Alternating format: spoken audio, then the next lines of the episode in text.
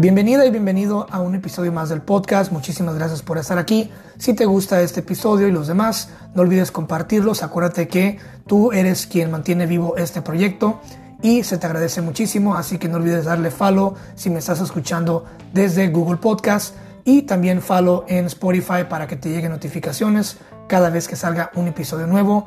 Muchísimas gracias, te mando un abrazo y no olvides compartir. Comencemos. Licenciada Marisol Elías, ¿cómo estás? Excelente, una linda tarde. Muchas gracias por estar aquí, estoy honrado. No, muchas gracias por la invitación, el honor es mío que me hayas dado este espacio aquí contigo. Y te voy a decir por qué estoy honrado y muy feliz, porque ya llevo podcast y es la primera vez que te eh, tanto una psicóloga como un, una escritora. Es la primera vez. Entonces es como tener un dubalín de dos de Encantado. Muchas gracias. Encantado. Quiero, quiero, eh, me, obviamente revisé, revisé tu material, revisé las cosas que haces y decirte que es una de las investigaciones más bonitas simples y bonitas que he hecho de un, invitado, de un invitado, invitada, porque el material que tienes es, es tan bonito, es tan humano, tan, tan positivo, tan que no sé, me sentí identificado, será porque estamos en una rama, un estilo parecido, creo yo, quiero atreverme a pensar, y entre eso que, me, entre eso que estuve investigando, me crucé con una reflexión eh, muy bonita y quiero empezar el podcast con esa reflexión. Eh, la reflexión dice así, el pesimista se queja del viento, el optimista espera que cambie, el realista ajusta las velas. Wow, wow, quedé fascinado. Maravillosa reflexión. Maravillosa reflexión. Eh, ser pesimista ser optimista y ser realista. ¿Se puede ser todo en la misma persona? Efectivamente, sí. ¿Y qué conviene más? Definitivamente ser realista es donde el ser humano sufre menos. Porque ser Wow, muy bonito, muy bonito. Cuando eres, cuando eres optimista, ¿tú crees que ser, ser, ser optimista o ser muy optimista puede llegar a ser malo en algún momento? Disculpa, perdón, es que se cortó. Ah, no te preocupes, suele pasar. ¿Tú crees que ser optimista o ser muy optimista puede llegar a ser malo en, en algún momento? No es malo si está a la mano con la realidad porque cuando nos perdemos de la realidad, el optimismo puede entrar a una situación más adelante que se le llama fracaso. Ah. Y puede caer en el autoengaño, ¿no? En alguna forma. Exactamente, porque por estar en optimismo, ¿qué pasa con las mujeres víctimas de maltrato con su esposo? Se podría decir que son optimistas, pero están hablando de un autoengaño, muy similar a lo que estás comentando, ese sería un ejemplo ideal de eso. Mira, hablando de eso, del maltrato, por ahí me crucé en un video donde, eh, un video tuyo, una reflexión o un, caso muy fuerte de donde hablas de, una persona, una mujer que fue violada, este, y casualmente cuando eso sucedía, ella miró una cucaracha, ¿no? Y se quedó, se quedó con esa fobia y, esa fobia de, escape o ese autoengaño de, de que al momento de, de meter de, meter esa fobia o ese, ese dolor en, en una es una cucaracha, cómo le vino a crear un, digamos que un autoengaño o una fobia, ¿no? Este, el maltrato hacia las mujeres. Mira, eh, ya que te empezamos picosito el podcast, fíjate que yo lo compartí, compartí una reflexión en un podcast que también tengo que se llama Prácticas Proféticas. Y le dije a, a mi amigo, que es mi co-host, le dije, oye, ¿sabes qué? Vine a México de vacaciones con mi novia y por primera vez, por primera vez en muchos años, será ya, será porque ahora soy un poco más consciente o soy más sensible a ese, a ese rollo, pero le dije, por primera vez sufrí mucho. Le dije, sufrí mucho porque noté eh, que hay un acoso silente, hay un acoso, eh, digamos que pasivo-agresivo de hombres hacia mujeres. Estamos hablando de que aún estando con ella, en compañía con ella, yo llegué a, percatarme de ciertas miradas, de ciertas cosas y ciertos comentarios y deduje yo que hay muchísima enfermedad mental en hombres hoy en día, y no solamente en México, sino también en Estados Unidos. Y me da mucho gusto que te, que te tengo aquí y, y tengo unas preguntas, y una de ellas es, ¿tú por qué crees que existe tanta enfermedad, eh, de tanta enfermedad hacia, hacia otro género o contra otro género, sobre todo contra lo opuesto que es el género femenino?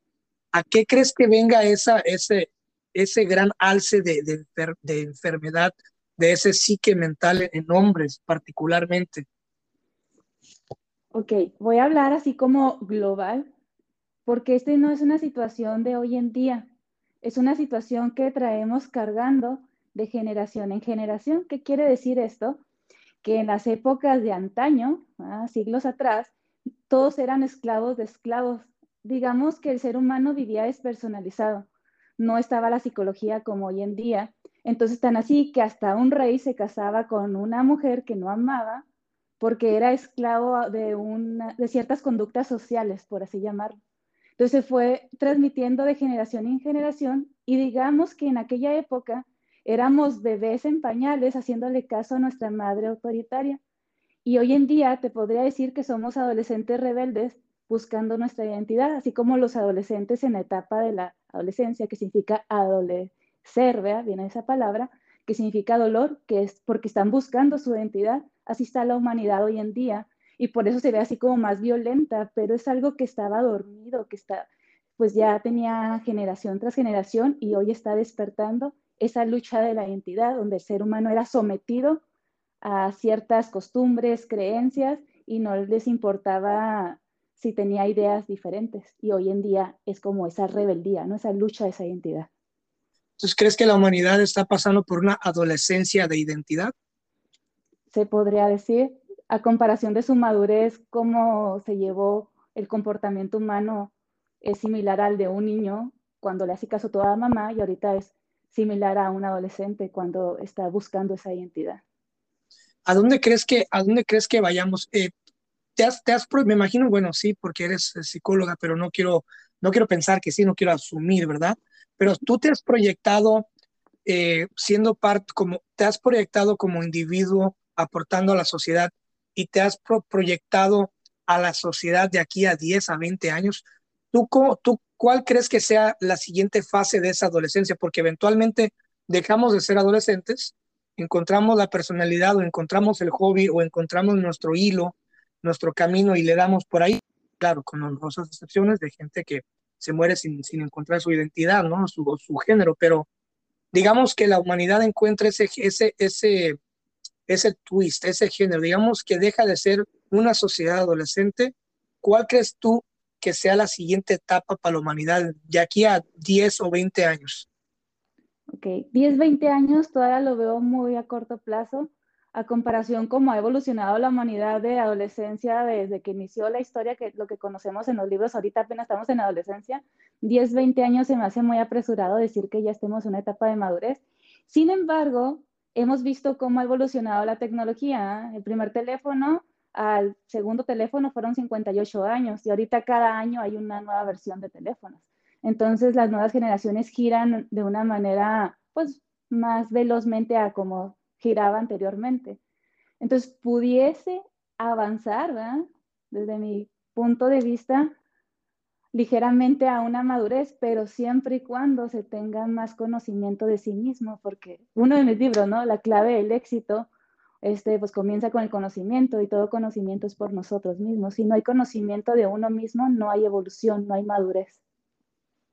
Y ya que, que hablas de conocimiento de uno mismo, eh, hay otra, otra frase tuya de, que vi, que es eh, el que se conecta con su niño interior está destinado al éxito. Cuando dices conectarse con el niño interior, eh, mira, yo me, a mí me pasa mucho, yo me conecto con mi niño interior para el factor sorpresa. Mi género es de amor. Eh, yo le hablo al amor, me encanta el amor. Obviamente nos podemos sentar aquí a explicarte mi filosofía y el por qué hago lo que hago y por qué me aferro a mi temática y por qué todos los días busco ser una persona que dé más y más y más amor, pero pues obviamente nos llevaríamos una semana, ¿no? Eh, pero, por ejemplo, en mi caso, yo me conecto con el niño interior al momento de amar.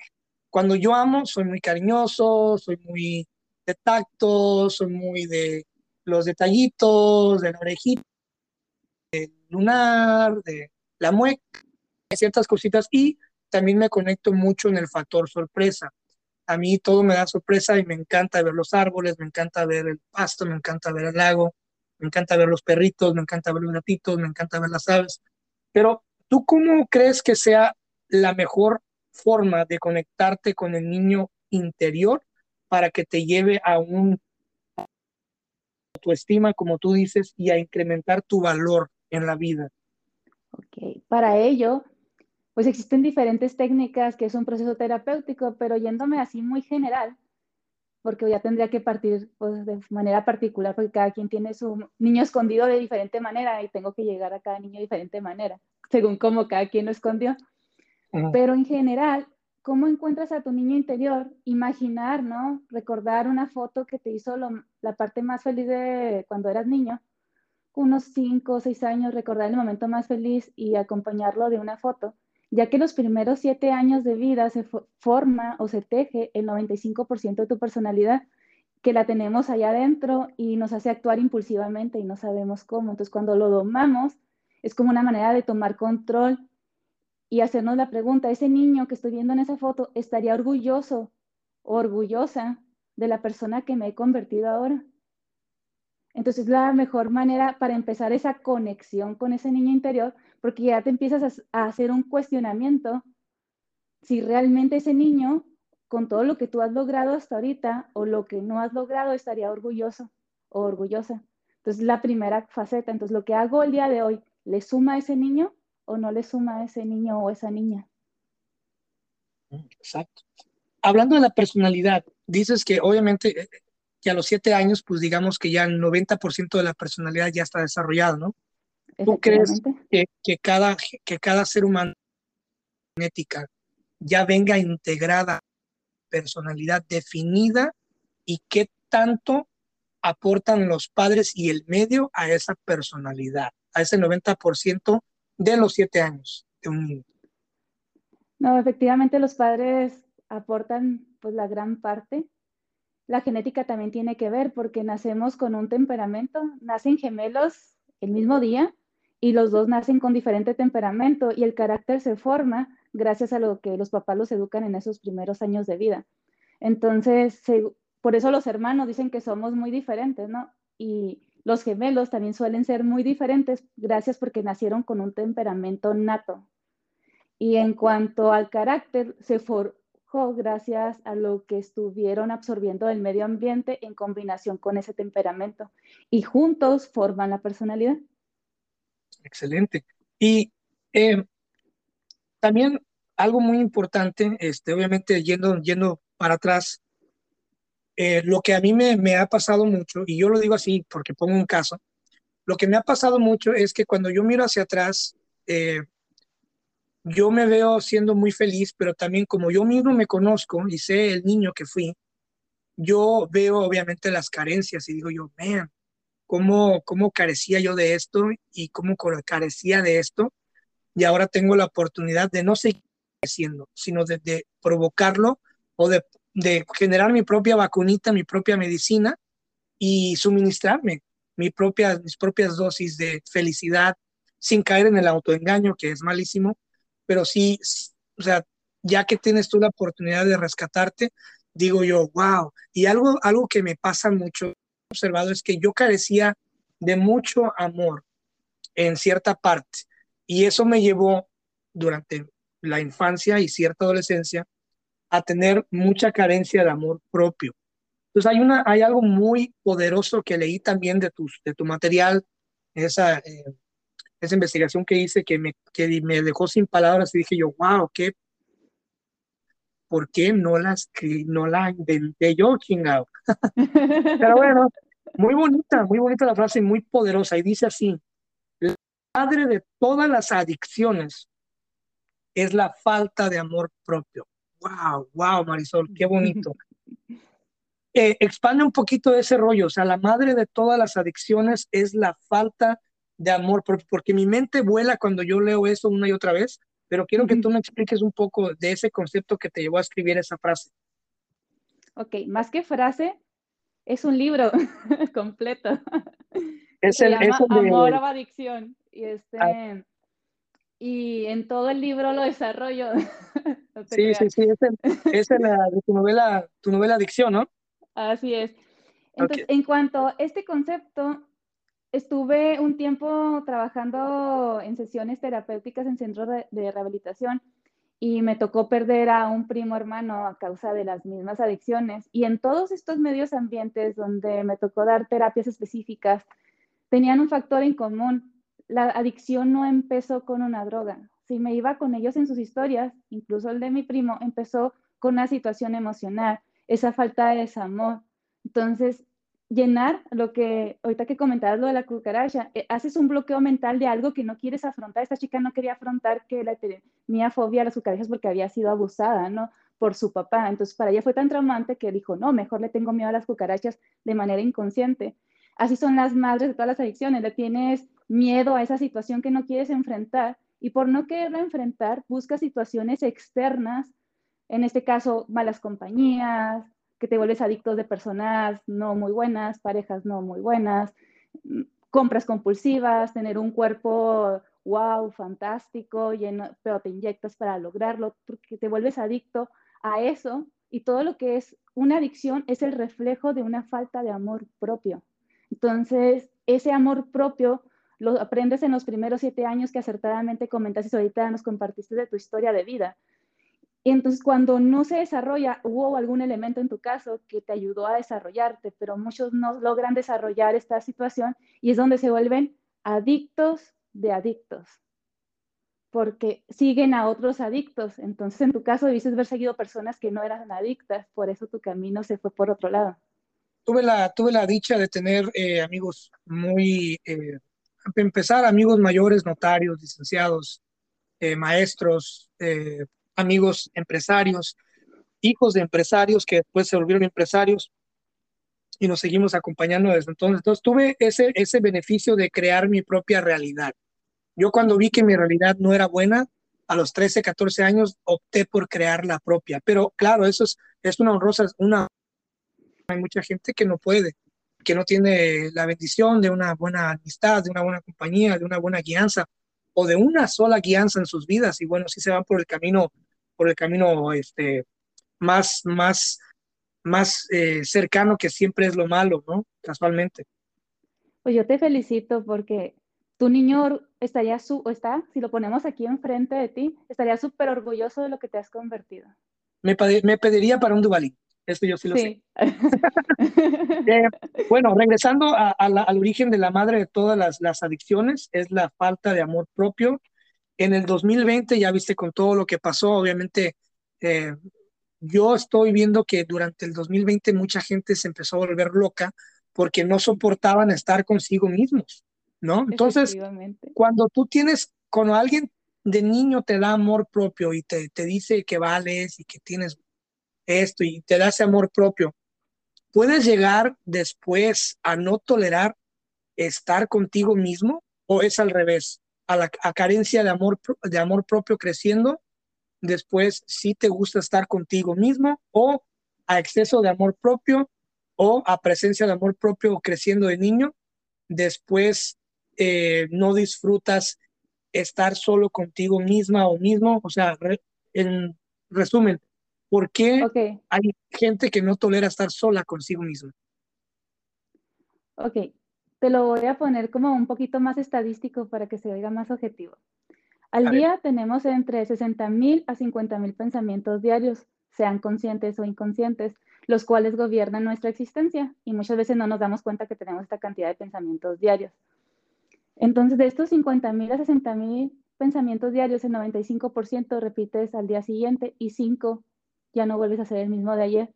Entonces, aquí hay que tener cuidado que es el 5% que le estás metiendo diario, porque puede tener alguien súper buena autoestima, le pudieron haber enseñado cosas muy buenas en su infancia, una estructura muy buena, pero sumando que cada día cambiamos el 5% con quien te rodeas, qué lees, qué ves, qué experiencias tienes, te van cambiando ese 5% de manera gradual. Entonces, por eso en terapia yo reviso el 5% diario, independientemente de la vida que tengan, para que ese 5% irlo convirtiendo en positivo y poco a poco, porque las personas no cambian de la noche a la mañana, no puedes cambiar una estructura de pensamiento de una noche al día siguiente, porque así es como funciona el, el sistema nervioso. Entonces, lo que hago, les inyecto ese 5% positivo para que llegue un momento que se convierta el 100% positivo. Entonces, puede cambiar y puede variar ¿ah? este, según el giro que tú le des, pero si nos hacemos conscientes de este 95% que tenemos y ese 5% y cuáles son los pensamientos, las personas empiezan a cuidarse, de la otra manera se pierden en esos, o sea, sin saber el porcentaje que tienen y se pierden en sí mismo perdiendo todo objetivo en la vida. Por eso es tan, importante que el 90, el 95% sea, digamos, pensamientos de hábito, pensamientos de supervivencia, pensamientos de familia, ¿no? De, de lo que te rodea Así es, aunque también a veces, como ahorita comentabas, tuviste momentos difíciles, desconozco cómo estuvo la dinámica familiar, pero hay personas que tienen una dinámica familiar terrible, que hay ocasiones que es sano y saludable alejarse. Claro, porque no les, no les ayuda a ese 95%. Y hay personas que se alejan, como el patito feo, ¿no? La historia del patito feo. Por eso existe. Se cambió geográficamente porque él no era un patito feo, él era un hermoso cisne y se fue donde estaban los cisnes. Entonces, a veces no nos damos cuenta y tenemos que mudarnos para poder brillar. Exactamente, sí, sí, sí, sí, un caso muy casualmente. Eh, ese 5% es el que yo, de ese 5% que tú mencionas, yo soy súper celoso. Quiere decir, yo soy una persona que no mira noticias, yo soy una persona que además de que a pesar eso es muy, muy, muy interesante. Mucha gente no lo sabe. A pesar de que soy una persona que está muy presente en redes sociales, realmente no lo estoy. Hay algo que se llama ghosting, posting, ghost, go, uh, post, post and ghost, que es postea y vete. lo que yo hago. Eh, y me ha servido muchísimo porque después, cuando tengo una oportunidad, después tengo la oportunidad de revisar cómo van los posts, ¿no? Entonces, de las redes sociales busco yo la forma de apartarme mucho. Eh, también busco la forma de tener mucho cuidado con lo que consumo en cuestión de audio, de video. Este, busco mucho que ese 5% sea sanidad, más posible, porque ese 5% es el que me lleva a dar el 1% después del 100%. ¿Tú qué piensas de eso? ¿Crees que sea bueno cuidar el 5% celosamente o de vez en cuando meterle una, una que otra pizca de sal? No, pues efectivamente, como psicóloga, el 5% hay que cuidarlo porque de repente se nos puede salir de control la pizca de sal, sobre todo cuando ya tenemos una trayectoria de todo un salero completo. A ver, tengo una duda para ti, licenciada Marisol Elías. ¿Qué tan ¿Qué tan psicóloga eres? ¿Qué porcentaje de psicóloga eres en tu vida diaria? ¿Y qué tan escritora eres? ¿Eres 50-50? ¿Eres más psicóloga que escritora? ¿Te consideras más escritora que psicóloga? ¿O eres una, eres una amalgama, un, un remix de estas dos grandes personalidades? Porque son cosas muy diferentes. O sea, sí se conectan, pero son dos personas, creo yo, muy diferentes. ¿O cómo le haces para para ser esta persona que englobe esos dos mundos tan grandes, ¿no? Que es la psicología y la poesía o la literatura. Muy bien. Pues hablando del niño interior, con esto honro a esa niña interior, porque esta niña interior a los 5 o 6 años este, que aprendió a leer, le pidió a su mamá un diario para escribir y desde ahí empezó a escribir, nomás que olvidó lo que era la literatura porque pues niños o la misma familia, ciertas personas te van minimizando, ¿no? Este, pues que era algo fantasioso. Y cuando crecí, ya era psicóloga y dije, voy a retomar la literatura. La psicología me gustaba porque desde niña me gustaba ayudar a los demás, era una niña muy observadora. Entonces, al hacer estas dos actividades, digamos que es una fusión, no es una carrera, cada una es parte de mi esencia que estoy honrando a esa niña interior. Excelente, excelente, me encanta. Mira, algo muy curioso también. Ya lo he dicho antes y me disculpo, pero lo voy a decir otra vez. Mi familia no supo que yo era escritor hasta que publiqué mi primer libro. Y cuando mi familia se dio cuenta de que yo era escritor, ya tenía página de Facebook, ya tenía libro, ya se había publicado en todas partes y ese mismo año hice una gira de recitales. ¿Por qué? Por lo mismo, de que el, mismo, desde, desde que me di cuenta de que tenía yo que tener un rinconcito intachable, intocable, un rinconcito mío. Es como llegar y cerrar la puerta de tu cuarto y dentro de ese cuarto nadie sabe dónde, dónde estás. Yo te voy a compartir algo, le comparto algo a la audiencia que la verdad me da mucho gusto. No es nada raro. Gusto, y lo voy a seguir así. El 95% de mi familia, escucha bien esto y te va a sacar de onda, vas a decir, ¿what? Pero es para que veas lo mucho que cuido mi 5%. El 95% de mi familia no sabe dónde vivo. ¡Pum! en serio, te lo juro, el 95% de mi familia no saben en qué ciudad vivo ni dónde vivo, pero saben que vivo. Con eso. pero ¿sabes qué? ¿Sabes qué es lo chido? Que llego a mi casa, que es tu casa, cierro la puerta, tengo, cuando cierro la puerta empieza la magia. Tengo todo lo que yo soy, tengo aparte mi zona del, del, del podcast, que es grande ya, va creciendo, tengo todo lo que yo soy y sin embargo, al momento de cerrar la puerta, me encierro en esta coraza donde sé que nadie sabe dónde estoy, nadie sabe lo que hago y soy yo para poder crear, para poder hacer. Y entonces por eso es que la clave de, de poder honrar al niño interior siendo un escritor es siempre tener un espacio para ti mismo como escritor, siempre tener un tiempo para... Y yo sé que es muy difícil, pero se requiere mucha, mucha disciplina. A eso voy con mi siguiente tema o pregunta. Marisol Elías, ¿cómo llevas tu vida de escritora? ¿Cómo, cómo es tu proceso? Y ahorita hablamos de tus libros. ¿Cómo es tu proceso de, creación? Tú eres una persona que se oculta para escribir, eres una persona que puede escribir en público. Eh, ¿cómo, te, ¿Cómo te inspiras o qué escribir para poder crear a gusto? Pues ha variado, porque dejo soltar mi vena creativa y hay ocasiones que hay personas y, me, y de repente las borro, me hablan y es como si no estuviera, porque me meto en mi papel de escribir y me apasiono. Hay otras ocasiones que sí necesito silencio y hay otras que estoy haciendo ejercicio o incluso voy corriendo y traigo este, mi audio y empiezo a narrar la otra parte, ya nomás la bajo al, al Word. Entonces sí, sí varía según cómo llegue eh, la creatividad en ese momento. O sea, no desperdicio ningún momento que me llega de creatividad. Es donde lo, lo, utilizo. Como dicen por ahí, depende cómo te asalte la inspiración, ¿no? Exacto, porque a veces estoy en una situación, porque me ha pasado, ¿no? Que estoy, no sé, en el supermercado y veo algo, una escena que me mueve algo digo, ahorita es el momento y van, y salen frases.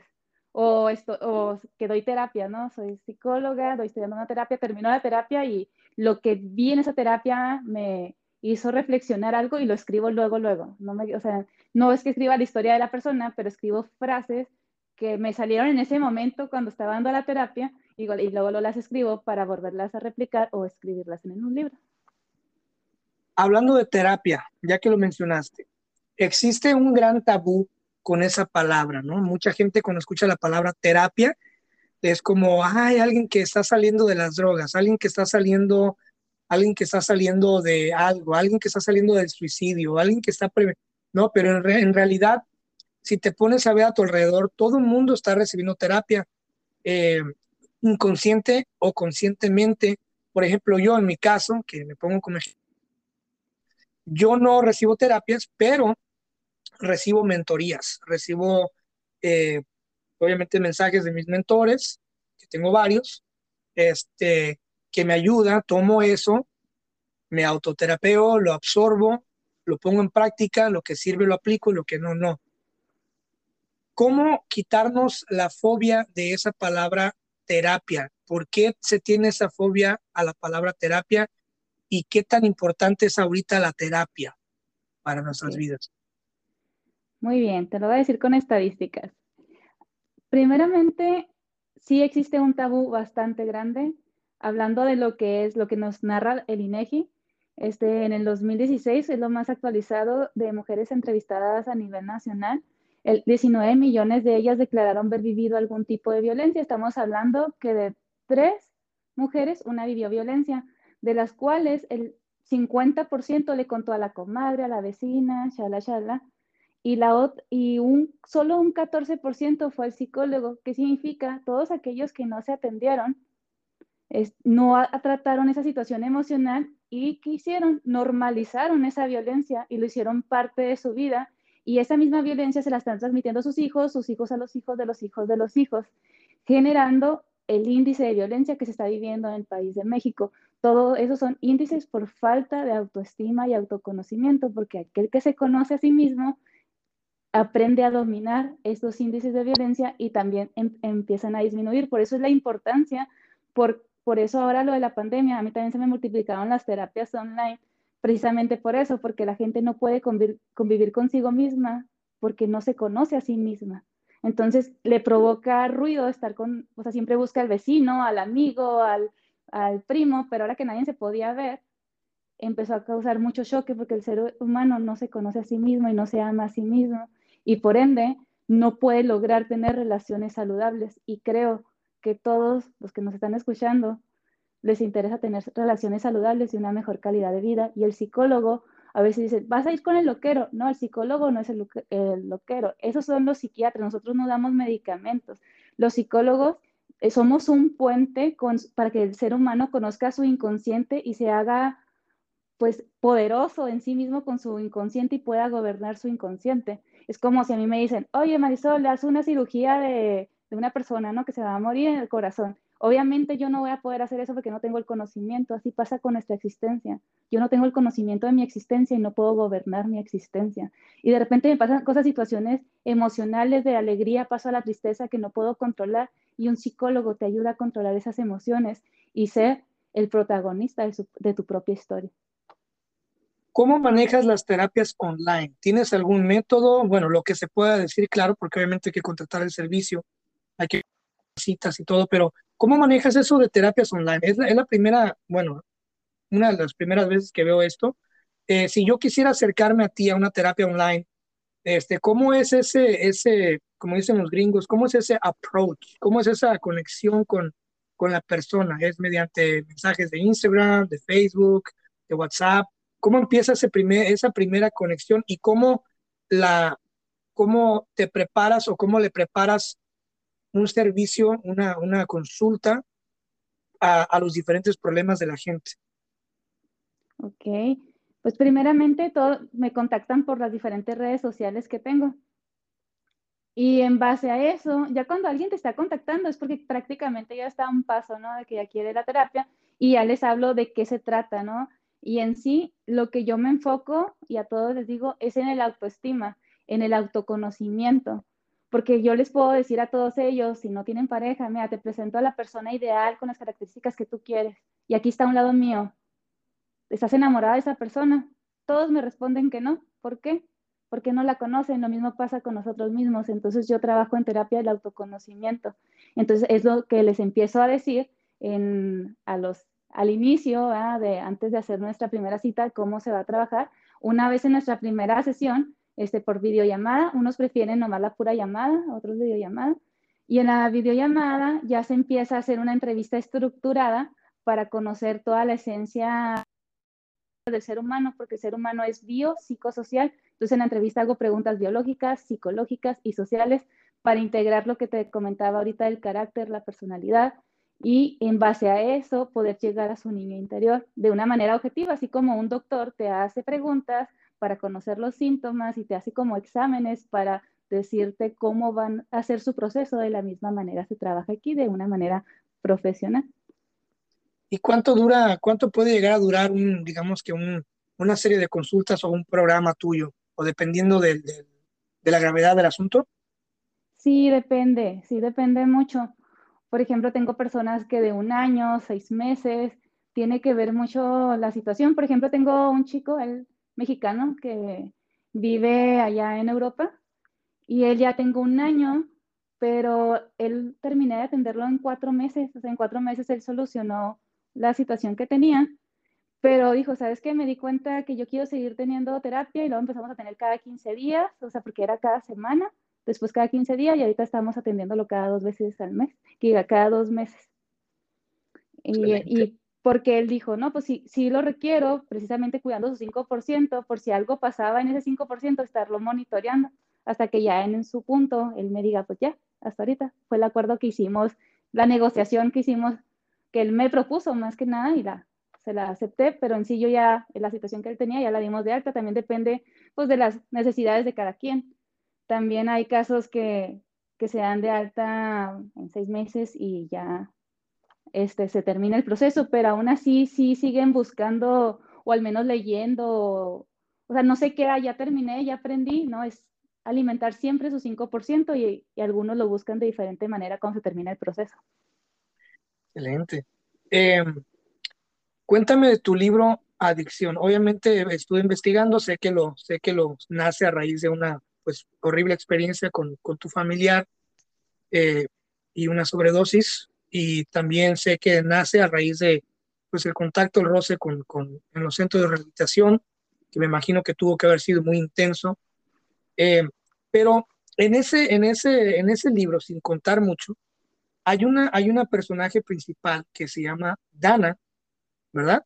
Sí, así es. Eh, mi pregunta aquí es, ¿por qué eh, bueno, si, me cuentas poquito, si nos puedes contar un poquito a la, audiencia sobre tu libro Adicción, ¿por qué, eh, ¿por qué un personaje mujer y de dónde, de, dónde, eh, de dónde nace tu idea en general de escribir el libro? ¿En qué momento te nace a ti? ¿Sabes que voy a escribir este libro?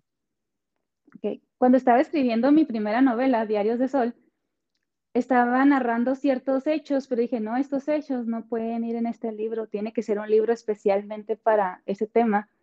Y estuve trabajando en atención a víctimas de delito, donde veía cómo llegaban mujeres y mujeres, incluso mujeres, quien así todo su cuerpo era un moretón de tanto golpe que recibía por la pareja. Entonces, hablando estadísticamente, pues las mujeres son más violentadas, ¿no? Lo vi en lo viví en carne propia y me tocó ver muchas experiencias muy terroríficas.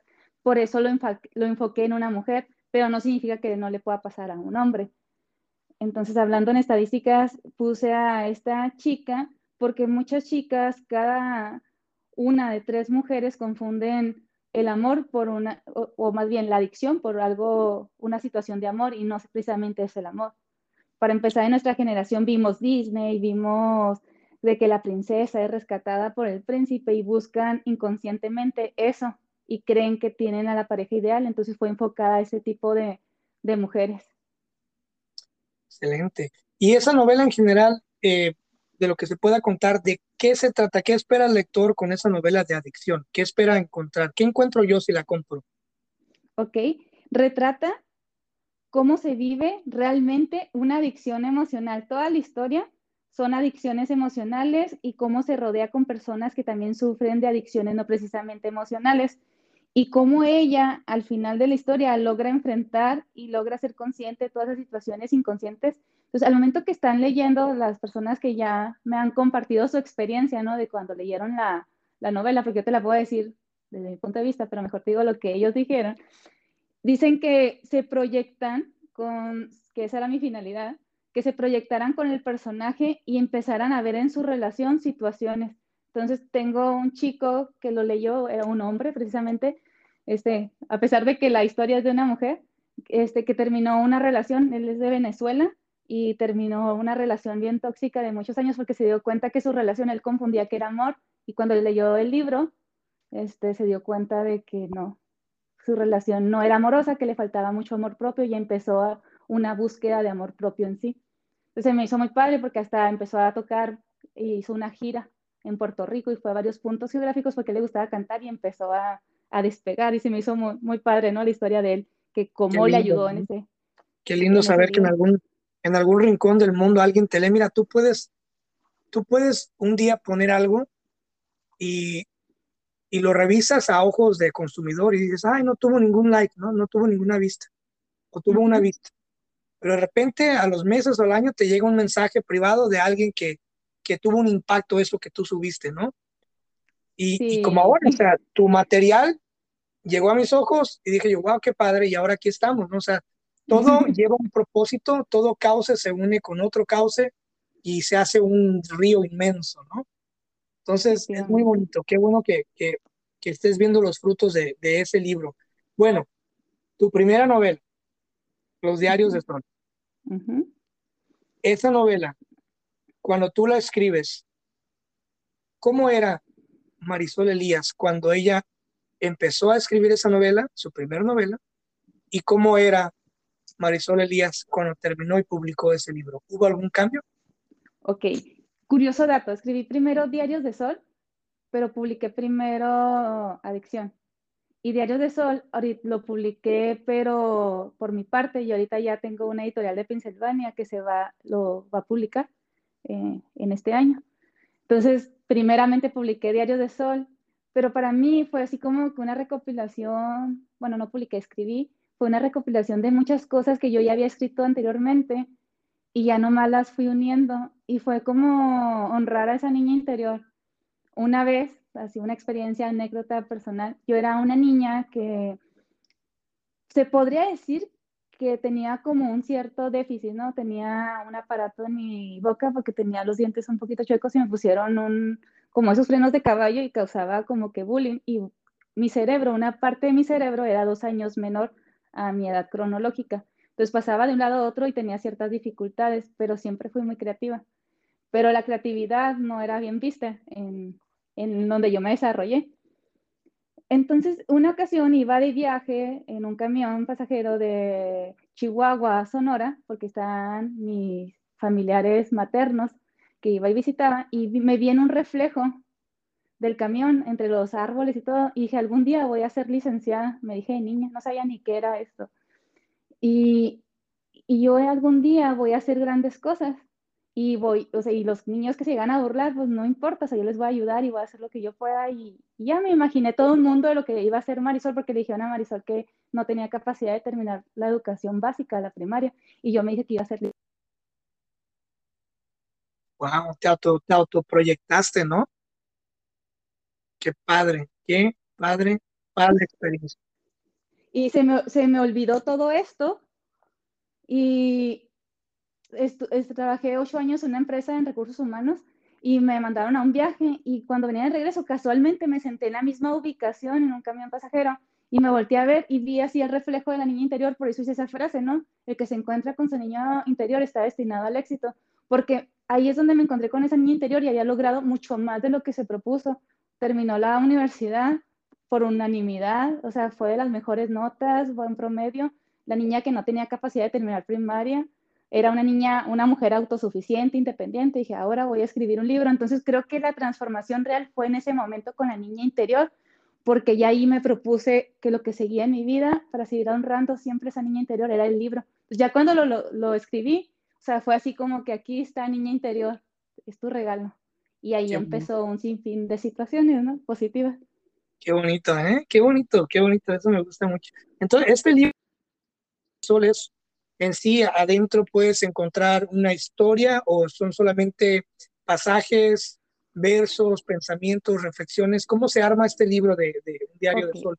Esta, las dos novelas tienen tintes psicológicos, pero Diario de Sol todavía tiene un poco más. Es una novela de una niña, una huérfana, son los cuates que son separados a nacer y la niña siempre en ese orfanatorio tiene el deseo de encontrarse con sus orígenes, pero también conoce a una psicóloga, vaya, y va leyendo muchas cosas de la psicóloga y ahí es donde meto la psicología, ¿no? Entonces, pero a través de un drama, alguien que me, un editor que me leyó me dijo, es que es un thriller psicológico que te atrapa, me dijo ella este, porque te va atrapando la niña, cómo va creciendo, va evolucionando y en cada etapa de la vida, por ejemplo, los primeros años, o sea, cómo se desarrolla cierta parte de su personalidad y luego va creciendo, trae un duelo, y luego su vida sexual o cómo se desarrolla la vida sexual de pues, las diferentes facetas sexuales, los trastornos sexuales, pero conforme la historia, muy apropiadamente entra la psicóloga, que el personaje se llama Estrella, y le cuenta algo referente a eso y la hace una niña desde chiquita autosuficiente con autoconocimiento. Entonces ese libro va enfocado al poder del autoconocimiento y cómo esta niña logra vencer muchas cosas y muchos obstáculos hasta que se convierte en una mujer este, pues adulta, inteligente, que vence obstáculos pues muy fuertes gracias al autoconocimiento. Ya oyeron, está bonito, eso me gusta, me gusta esa, esa me, me, me echaste a andar la imaginación. Este, a ver, es como, como, bueno, es psicóloga, la psicóloga es psicóloga consigo misma y cómo autoaplicas tu propia psicología, cómo te autodescubres día a día desde tu ramo psicológico. Eh, es como mirarte al espejo, cómo la psicóloga es psicóloga consigo misma. Sí. De niña, para contestarte eso, cuando era pequeña estaba en un campo, porque crecí en un campo muy bonito de Sonora, y había luciérnagas, había, el cielo pues se cubría en un manto estelar hermoso y en la noche las estrellas parecían bajar porque eran luciérnagas. Entonces las, las tomaba de la mano porque pues que una niña de cinco años tenía curiosidad de atrapar las luciérnagas, pero cuando las atrapaba una vez le dije a mi abuelo, mira, se fueron, no, no se fueron, es que ya no están brillando. Yo, ¿y por qué no brillan? Es que las luciérnagas dejan de brillar cuando dejan de estar de movimiento, entonces las luciérnagas solo, solo brillan cuando están en movimiento. Entonces, parte de la psicología, creo que ahí fue mis primeros brotes de la psicología. ¿Qué estoy haciendo hoy? No, ¿qué estoy haciendo hoy? Porque considerando que la historia de la humanidad, mi vida es muy corta, la tuya, la mía, la de todos los humanos, pues, es muy corta a comparación de toda la historia de la humanidad. Entonces todos tenemos cinco necesidades básicas y la quinta es trascender. ¿Qué estoy haciendo para lograr la trascendencia? Y todos los días me pregunto eso, ¿cuál es mi 5% que estoy alimentando hoy? para lograr esa trascendencia, porque finalmente todos nos vamos a morir. Y cuando me siento lista para morir, estoy realmente lista para vivir y disfrutar cada una de las cosas bellas de la vida. Muy bonito eso, muy bonito. Tenemos la, ahí sí comparto contigo la misma, lo mismo sobre, el mismo concepto sobre el, sobre el trascender. Bueno, hablando de trascender, desde mi punto de vista, desde en sí, arriba del tabique en el que estoy parado, mi panorama es el amor. El amor es la eterna trascendencia. Entre mejor lo comprendas o mejor hagas por transmitirlo, más trasciendes. Es una filosofía un poquito extensa, grande de comprender, de entender, más que nada de explicar también, porque cada individuo lo, lo, siente. Pero mi pregunta, sí, digamos que la, para casi para allá, para acabar, y la más importante de todas, Marisol, Elías. Mm el amor. ¿Qué es el amor para ti? ¿Qué es el amor? Muy bien, hablándolo psicológicamente y en términos clínicos, es un estado de la conciencia, lo llaman. Otros dicen que es irreal, pero hablar del amor, existen las teorías de Eric Fromm, este, sus libros hablaba del arte del amor, yo creo que los mejores libros hablando del amor. Para mí el amor se resume en conocimiento, porque si no amamos en base al conocimiento ya es una adicción, hablando del otro libro, ¿no? Entonces, cuando amamos en base al conocimiento es donde surge el verdadero amor, porque lo otro es una idealización. Entonces, el amor es un sentimiento pues hermoso, que debe de empezar por nosotros mismos, porque no podemos dar a los demás lo que no tenemos para nosotros mismos. Y empezando por el conocimiento propio. El amor para mí, el amor creo que es la nada. Y al ser la nada, te da la oportunidad de llenarlo de todo lo que quieras. Eh, cuando la oportunidad de hacerlo todo, de hacerlo todo, de quererlo todo, de visionarlo todo, de imaginarlo todo, de quererlo todo. El amor es y será siempre una pared tú puedes y siempre podrás dibujar lo que tú quieras. Eh, muy bonito. Y la última, Marisol Elías. ¿Qué sigue, qué sigue para ti como psicóloga? Eh, ¿Cómo te proyectas? Así como te proyectaste de niña mirando por el autobús y dijiste, un día voy a ser licenciada. Y no voy a ser cualquier licenciada, voy a ser una licenciada chingona. y voy a viajar a todos lados como ya lo haces. Y me voy a poner una, una selfie aquí, una selfie allá y voy a hacer, voy a trascender. Voy a trascender, voy a estar en todos lados, no nomás voy a estar aquí en el rancho, voy a estar en todos lados. Ya que logras eso, ya que publicas y que regresas a lograr eso de esa inquietud interior de niña, ¿qué sigue para ti en los próximos 5 a 10 años? Muy bien, tengo ahorita cinco manuscritos que quiero pulir, o sea, libros. Entonces nomás los escribí y quiero pulirlos y quiero publicarlos. Son, yo creo que mi meta de los 5 o 10 años. en mi infancia escribí un libro, bueno, es una trilogía y es la próxima que voy a lanzar.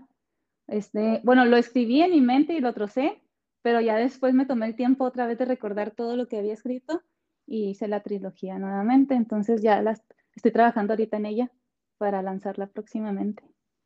Y no tiene enfoque psicológico, es habla de muchos puntos geográficos de México donde hay situaciones místicas. Como te digo, es una historia que hice de niña que tiene mucha fantasía.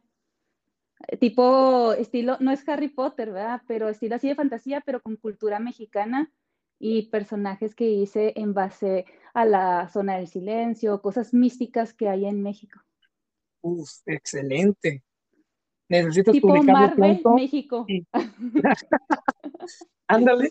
Wow, excelente, me encanta, me encanta eso. Wow, me encanta. Ay, ay, ay, me encanta. Me encanta escuchar creando algo, sobre todo, como te digo, eres la primera escritora que tengo aquí en el podcast y, no sé, hay tantas cosas de las que quiero hablar, obviamente el tiempo no nos va a alcanzar, pero dejo la puerta abierta.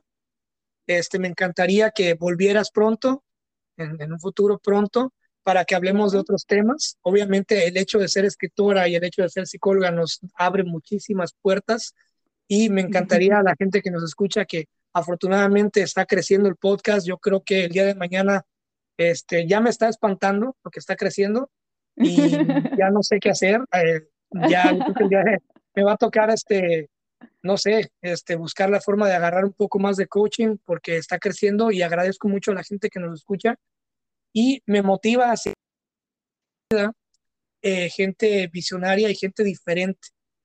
Eh, y dejo la puerta abierta para que vuelvas. Obviamente, pues ya volveremos eh, con, con, más confianza, porque esta es la primera vez que, que, platicamos. Aclaro, nunca nos hemos visto la cara, pero espero algún día poder podernos este, platicar e intercambiar libros.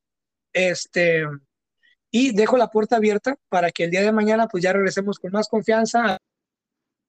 Eh, sin duda te, te, estaré contactando. ¿Y cómo, cómo ¿Cómo te puede encontrar la gente en las redes sociales? Porque ya vi que tienes Facebook, vi que tienes eh, YouTube y vi que tienes Instagram, pero eh, ¿cómo sería fácil encontrarte en Instagram? ¿Cómo estás en Instagram? Escritora.mexicana. Escritora.mexicana, ok. ¿Y en Facebook? Marisol Elías. Marisol Elías. ¿Y en Twitter? Eh, digo, en este YouTube. YouTube también, Marisol Elías. Excelente, que les recomiendo que vayan al canal de YouTube de Marisol. Tiene videos bien bonitos. Eh, se nota que está por, por alguien hacer videos, por alguien que sabe este, hacer edición y van a descubrir que ha estado por ahí en, en ha estado por ahí en entrevistas de TV Azteca, pero no quiero decir más para que no, no, este, no otorgar, no un spoiler quiero que la gente vaya y la conozca. Y pues muchas gracias Marisol por darme una, pues casi una hora de tu tiempo. Este, te dejo la puerta abierta. Este es tu podcast y estaremos sin duda platicando pronto.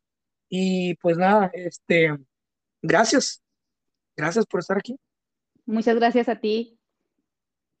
Y quiero, eh, quiero comentarte algo ya para despedirnos, es que nunca dejes de ser quien eres, eh,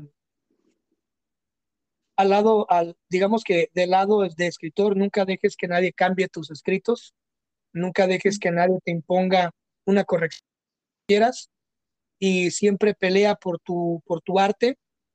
Y si algún día tenemos la oportunidad de compartir alguna feria de libro, estaría padre.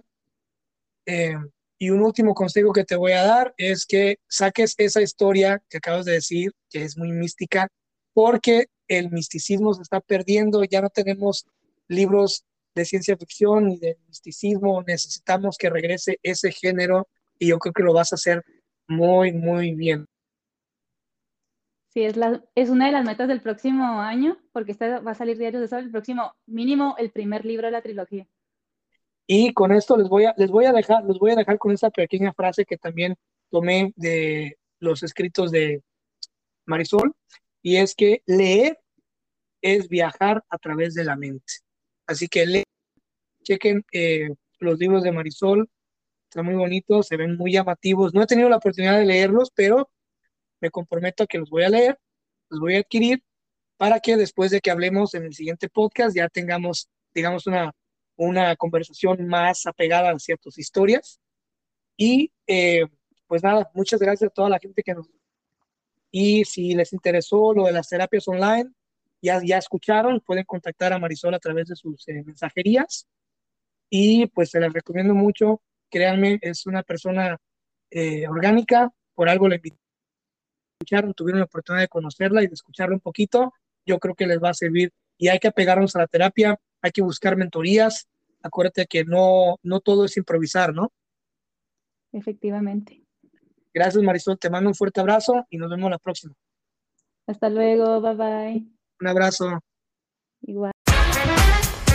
Gracias por habernos acompañado en un episodio más del podcast. Si este podcast te gusta, créeme que te va a encantar mi otro proyecto que se llama Pláticas Proféticas. Es un excelente podcast donde hablamos de cualquier tema sin tapujos y sin miedo a la censura. Nos divertimos mucho junto con mi amigo Francisco Andaluz, que es un ex militar de Estados Unidos, un excelente maestro de historia universal, y traemos temas de todo tipo a la mesa, con la única finalidad de divertirnos, de que la pases bien, de que te relajes y que también te lleves algo valioso para tu vida. Así que los veo en Pláticas Proféticas, ya disponible en Spotify, Google Podcast, búsquenos como Pláticas Proféticas y ahí está